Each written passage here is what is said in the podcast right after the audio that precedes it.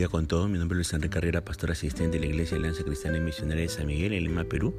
Quisiéramos tener la reflexión del día de hoy, miércoles 16 de noviembre de 2022. Hoy nos corresponde ver los pasajes de Oseas capítulo 8 y capítulo 9, pero solo, no, solo veremos el capítulo 8. Hemos querido titular a este devocional Dios rechazado.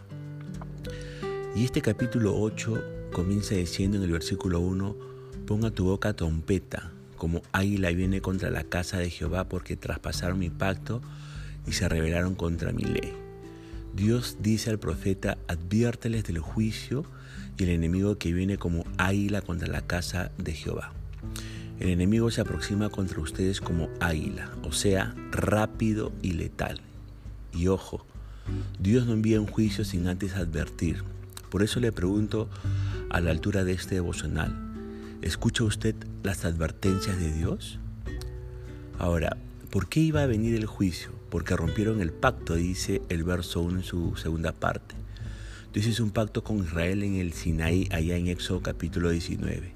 Traspasar el pacto es salirse de lo establecido, no cumplir con lo acordado. Israel se salió de lo establecido por Dios, no cumplieron con su responsabilidad. Ahora, ¿cómo se evidenció la ruptura del pacto? Bueno, se rebelaron contra la ley.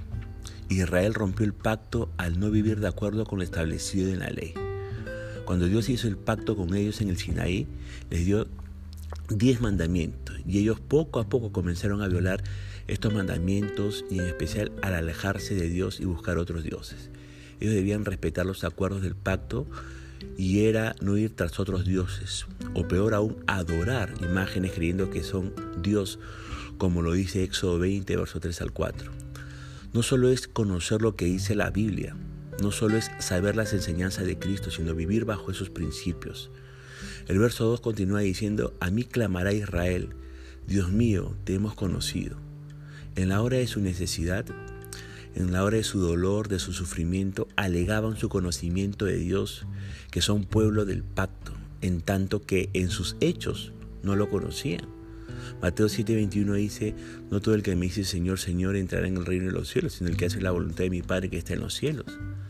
Palabras piadosas, oraciones piadosas sin el respaldo de un corazón transformado y una vida recta no son evidencia de que usted es cristiano o que usted es cristiana. Ojo con eso. El verso 3 continúa diciendo, Israel desechó el bien, enemigo lo perseguirá. Es decir, no vivían de acuerdo con lo que decían. Decían ser el pueblo de Dios, pero habían desechado lo que les, lo, que les hacía ver como el pueblo de Dios.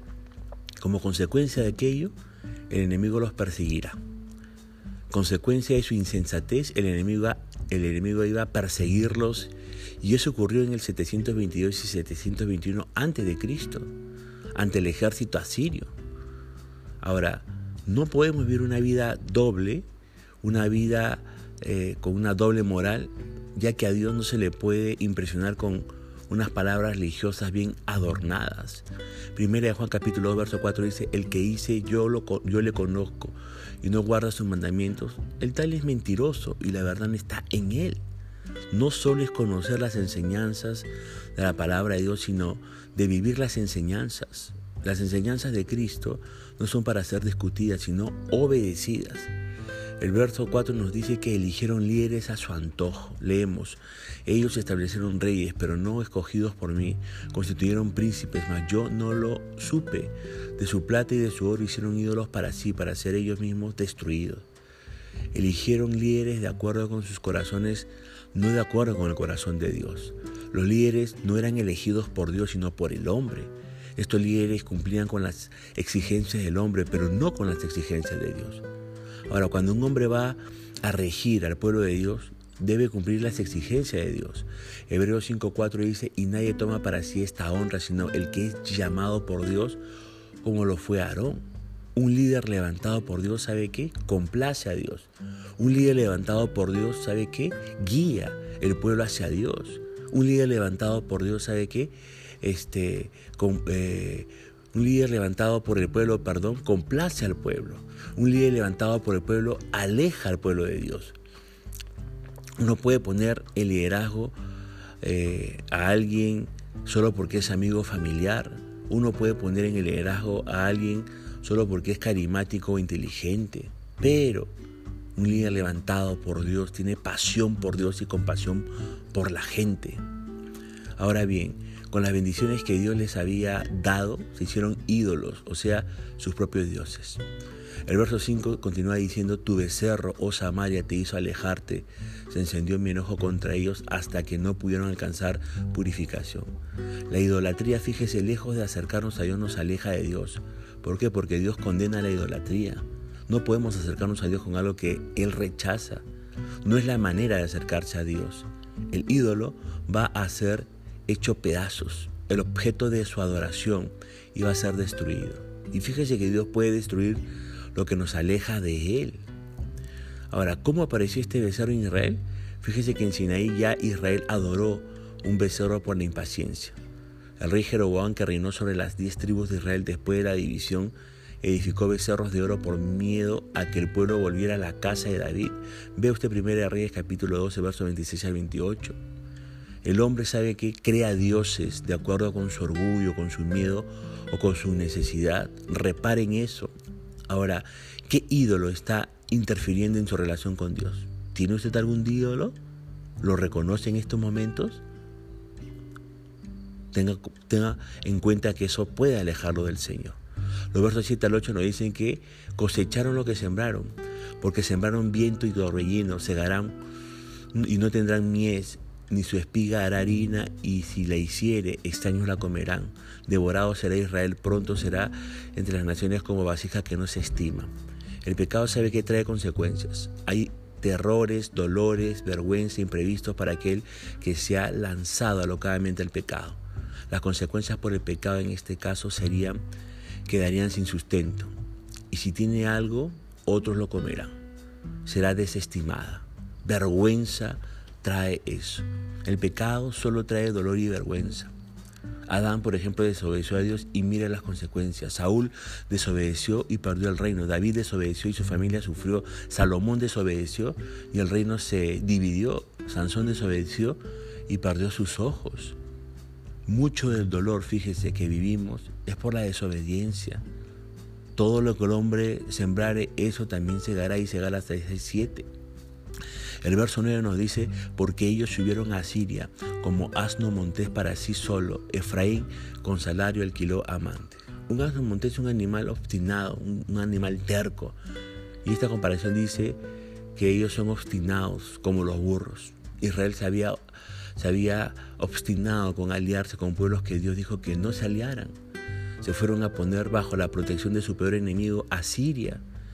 Teniendo un Dios con enemigo que les podía proteger, se fueron a proteger bajo los enemigos de Dios. Capricho, diría yo.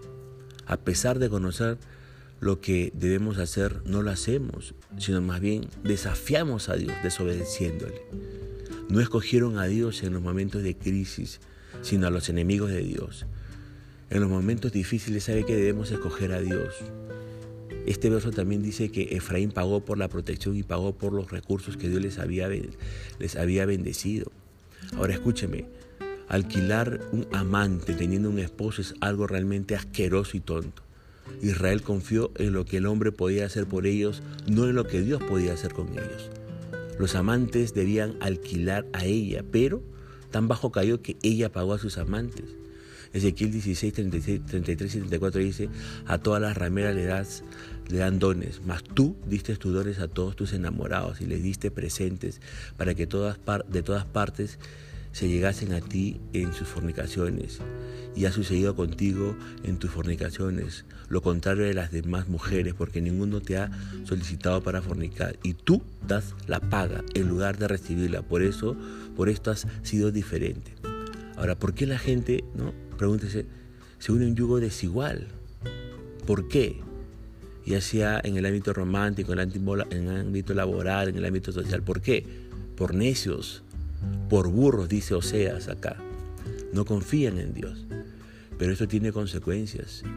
Ahora el verso 10 dice, aunque alquilen entre las naciones, ahora las juntaré y serán afligidos un poco de tiempo por la carga del rey y de los príncipes. En vez de ayudarles y protegerles las naciones, les iban a afligir con las cargas impuestas por el rey y los príncipes. Y ojo con esto, hay relaciones que nos alejan de Dios y causan dolor.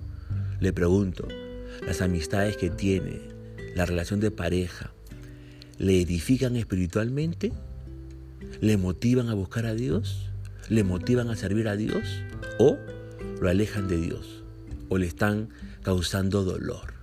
Hay relaciones que se vuelven enfermizas y dolorosas, que lo tienen pensando en una persona y no en Dios. Ahora, ¿qué más pasó como consecuencia de sus alianzas? Dice el verso 11 que construyeron altares para pecar.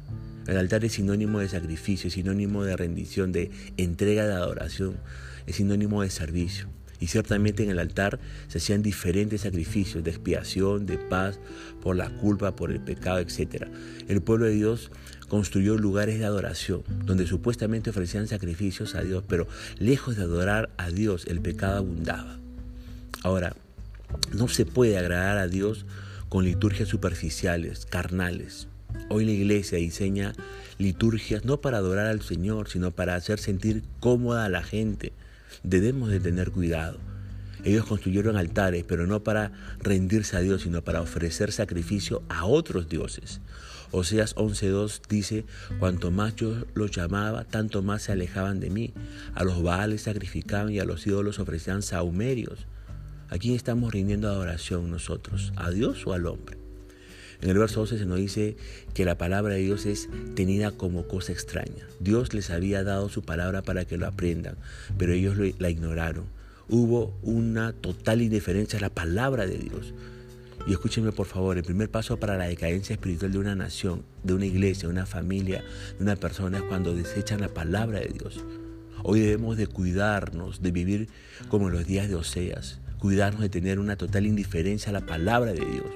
Debemos de cuidarnos que la enseñanza de la Biblia no desaparezca en los púlpitos y que la lectura de la palabra de Dios no sea un hábito olvidado. Si estas cosas se dan en la vida de la iglesia, entonces no es de extrañar que las personas que dicen amar a Dios estén viviendo vidas de pecado y sufrimiento. Una de las características de un verdadero avivamiento es personal. Es cuando usted tiene hambre y se de la palabra de Dios, según Juan 5:39. Ahora el verso 13 nos dice que volverán a Egipto por su pecado, por su búsqueda de otros dioses, por desechar la palabra de Dios, por una adoración irreverente, volverán a Egipto. Ahora, ¿qué significa volver a Egipto? Volver a, a, un lugar donde fueron esclavos, volver al lugar donde fueron maltratados, volver al lugar de donde Dios los sacó. Egipto significa el mundo y su sistema. Muchos vuelven al mundo por no dejarse guiar por la palabra y tener un falso concepto de Dios. ¿Quién quiere volver a su antigua vida? ¿Quién? Yo creo que nadie, ¿verdad? Ahora el verso 14 nos dice que Israel olvidó a su Creador. Y este verso es uno de los más tristes, pues nos muestra cómo el pueblo de Dios se olvidó de Dios. ¿Cómo se puede olvidar de Dios y enfocarse en la avaricia? Deuteronomio 4:23 dice, guardaos, no os olvidéis del pacto de Jehová vuestro Dios, que Él estableció con vosotros, y no os hagáis escultura o imagen de ninguna cosa que Jehová tu Dios te ha prohibido. No te olvides del pacto, es decir, no te olvides de la palabra de Dios. No te vuelvas idólatra. Ser idólatra es cambiar las prioridades. El juicio sobre Israel vino por el olvido, y el juicio y la disciplina tenían el propósito de que despertaran y recordaran que Dios existe y que son su pueblo. Ahora muchos vivimos como si Dios no existiera y el estilo de vida que vivimos lo prueba. No tomamos en cuenta eh, a Dios en ninguna de nuestras decisiones y ese es un error muy fatal y así podemos estar nosotros rechazando a Dios. Dios nos libre de tener ese tipo de actitud y de ese tipo de acciones. Punto final para devocional del día de hoy, deseando que la gracia y misericordia de Dios sea sobre su propia vida, será Dios mediante hasta una nueva oportunidad que el Señor le bendiga.